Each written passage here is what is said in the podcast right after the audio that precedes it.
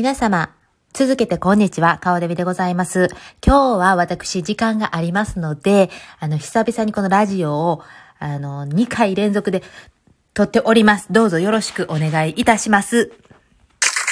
ありがとうございます。どうもありがとうございます。あの、先ほどのラジオを聞いてない方は一回戻ってもらって、ちょっと一個前のやつ聞いてもらってからもう一回整理したいと思うんですけども、顔デビちょっと興奮していましたので、ちゃんと伝えたかったポイントがちょっとずれてしまってた。だからちゃんと伝えたい、伝えたいことがあるんです。えっと、ざっくりと言いますとですね、私、もう、あの、先ほどのラジオでは間違えておりましたけども、昨年の9月か、最、まあ、10月で、確実は10月、あの、ハロウィンの日も手伝ったから、10月の、から、私、あの、教会付属の幼稚園で、えー、お手伝いをたまにさせていただいておりました。それは月に2回程度しかできませんでした。それにちょっと朝の時間、何、2時間、3時間ぐらいしかほんまにできなかったんですけども、はい。あの、というのも私仕事が、あの、フルタイム的な感じで働いておりますので、その中で休みの日が本当限られてまして、まあ、それぐらいしか手伝えてないんですけども、あの、教会のためになるのであればということで私やっております。そしてそれは苦じゃないし楽しいんです。あの、子供たちも可愛いし、もう、やっと名前も覚えてきだしたし、まあ、あの、大変じゃないです。楽しいですよ。それ、しかしですね、あの、何を言ってたかというとですね、教会の総会がありましたけども、そこでですね、あの、幼稚園の報告の中にやな、えー、まあなんか、感謝の言葉を述べてる何人かに、何人かに感謝の言葉を述べてるの、のわかるんですけど、わかるんですけど、あれ、あの、顔デビさんちょっと手伝ってもらってますっていう報告なかったやん、みたいなことですね。なんでやねん。はい、本当なんでやねんなんですけど、あの別にそれで、えっ、ー、と、クレームを言ってるわけではなくて、ここでポイントなんですけども、あの、そういうね、ボランティアの人がいてたとしたら、えっと、ボランティアって本当基本的にお金が出ないじゃないですか。で、それでもやってる、はっきり言って時給で言うたら、まあ、私、あまあ、最低ここの、えー、この辺の最低15ドル。で、これ2時間やっても30ドル。えそれが、ざっと計算して1ヶ月何本ぐらいのね、ことを、言ったことを、まあ、ボランティアしてるってことは、やっぱりそれなりの報告をしてほしい、報告を。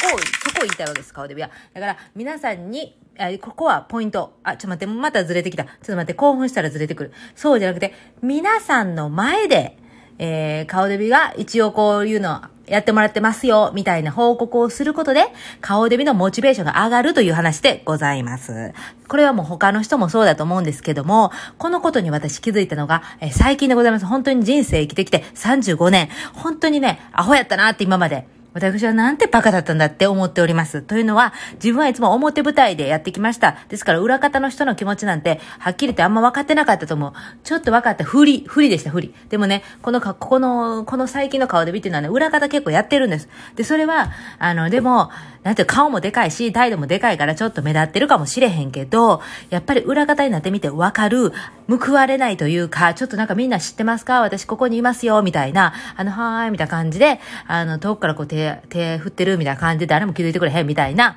現象で、ああ、やっぱ裏方の人ってすごいんやなって改めて思ったんです。で、そこで、あの、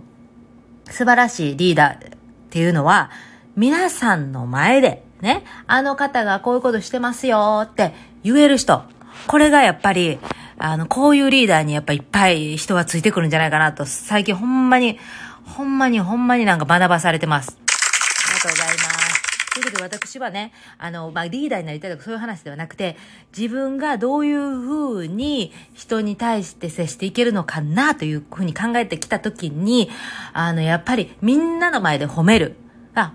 褒める？褒める？そして、えー、ああいう人がいます。こういう人がいますって、このラジオでも言ってますけども、まあラジオって誰も聞いてませんけどね、まあ、あの、10人も聞いてないと思うんですけど、けども、え、の皆さんの、に、あの何、何の話？またや、こうやってずれるんです。私興奮するとずれるんです。そうじゃないんです。何が言いたかったっけ？あ、そうそうそう。ポイントは、個人に、あなたこうやって手伝ってくれてありがとうね、とか、あなたこうやって手伝ってくれてますねって、個人同士で言うんじゃないんです。ここのポイントは、みんなの前でお話しするというのがポイント。これみんなに言うことによって別にそのみんなに聞いてもらいたいわけじゃないです。そのことによって、その言われた人は、あ、なんかそんな風に言ってくれた、あ、ありがとう、みたいな、まあ、例えば顔デビがね、あ、みんなの前でそんな言ってくれた、あ、あやってるって言ってくれた、あ、なんかありがとう、ありがとう、ほんならまたもっとやったるわ、みたいな、モチベーション上げるための、言ったらパフォーマンスでもあるんです。だからパフォーマンスを怠ってはいけないっていうか、そこをできたら、もっともっと、あの、発展していくんじゃないかと最近、本当に気づきました。ありがとうございます。誰も、何やこの興奮しちゃった。やっぱり興奮しちゃうな。な、だから、あの、人を叱るときには、みんなの前では叱らない。だけど、えー、人を褒めたり、人のことを話すときはみんなの前で話す。恒例で一人一人のモチベーションが上がる。ということは、もっともっとお店やったら商売も繁盛する。そして会社やったらもっともっと、あその経営者についてくる人が増える。そしてえみんながモチベーション上げて仕事できるということです。モチベーションを上げていけるリーダーっていうのは、いや、ほんまに一握りやと私は思います。できてないリーダーが多いと私は思います。だけど、あの、それができたらみんなもっと発展していくんちゃうかなと顔デビ思うんです。あ、お前何様っていう話ですけど、顔デビです。ただの顔デビなんですけどね。ですけども、私これはもう伝えたいと思いました。え、何の話やったっけ？ちょっと待って、もう興奮したらまたおかしなる。え、それだけじゃないんです。それだけじゃない。何の話がしたかっただけ？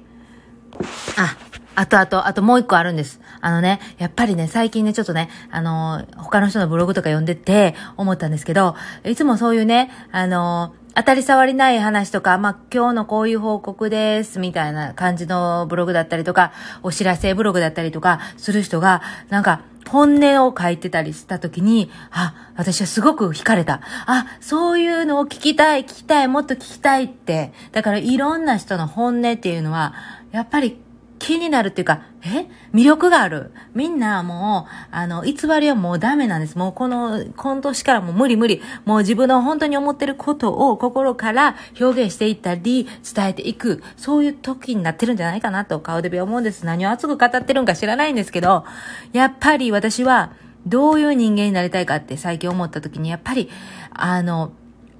え、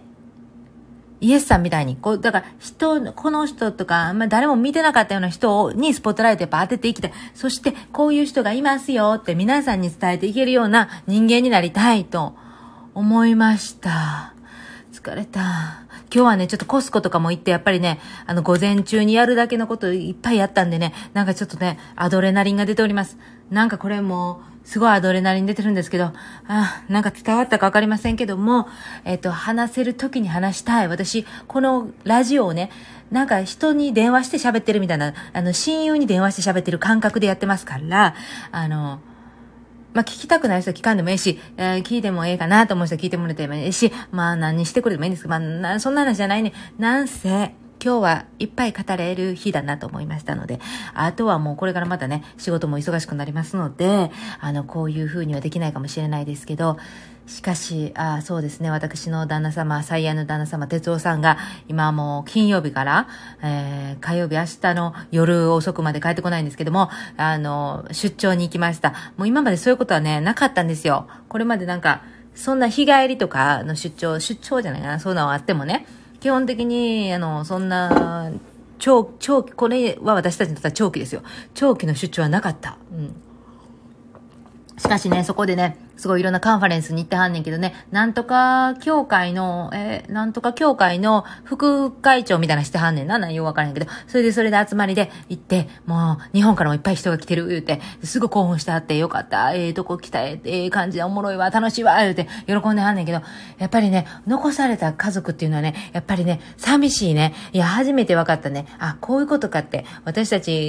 えー、子供と私がよく里帰りした時とかに、あの、哲夫さんが感じてた孤独とか、ね、不安とか、そういうのなんかもう、はよ家族帰ってきてくれへんかなって首を長く長くして待ってた、あの感覚が逆の立場になってみてわかる？もうこれってすごい大事なことやなと思いました。なので、やっぱりもうこれからも里帰りっていうのはね、簡単にはできないなと、ほんまに思いました。やっぱり哲夫さんのこと考えたらやっぱかわいそうやな思って。で、自分も自分で、えこうやってやってみて、ちょっと待って、興奮してまたなんか話がまとまらんなってきた。まあなんせ、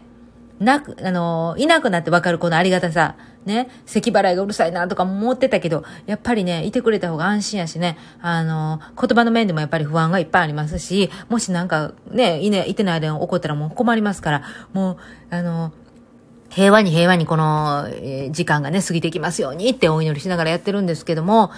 まあ、ありがたい存在やなっていうことに気づきました。だから、失ってからでは遅いんですよ、東出さん。そこだけ私はちょっと伝えたいね。もうね、あのね、あんちゃんがね、あの、妊娠中にね、そういうことしたらあかん。もうそういうことしたらね、もう女性からのね、もうね、非難がすごい。もうね、浮気は浮気でもね、いあの、そのタイミングというのは一番女性にとって腹立つこと。そして、浮気相手の女性もそう、あの、なんだっけ、そうそう、あの、同じ同性としてね、そのね、相手がね、妊娠してる時にそういうことをしてしまったっていうのはね、本当に女性からの受けが悪い。女性からの受けが悪くなったらね、すべてにおいてね、もうね、やっていけないんですよ。それぐらいね、あの、世界というのはね、女性をね、影のね、支配者は女性。ね、だからもうね、女性、あとはお姉系、もう何でもいいけど、もう、もう女というね、ものにね、これされてるからね、あのね、はっきり言ってね、あの、ほんまに女性からの指示なくなったらもうあかんで、ほんまにあかんで、と思うよ。うん。だって男性って人のことあんま興味ないでしょ。男性なんかそんなね、あの、芸能情報なんかどうでもいいでしょでもね、全部は女性の指示なんですよ。女性の指示があれば、もうね、トップのね、スターにもなれるし、なられへんし、でね。だから、だからね、あんちゃんはね、あの、好感度持ってあげましたけどね、東出さんほんまにね、あんたね、ほんま素敵な人やのにね、爽やかなあれ売りやのにね、だからまた印象も爽やかな印象やのにそんなことするからもう、もうね、すごい大変やったと思うよ。もうこれから大変やと思うよ。もう知らんねんけど、知らんねんけど興奮しすぎたらこういう感じの喋り方になりました。すので、ちょっととても、あの、どうしたんや、彼女ちょっと、あの、エモーショナルかみたいな感じになりますけども、えー、気分よう過ごしております。では、これでまたちょっとま、ラジオ失礼しますね。じゃあ、失礼します。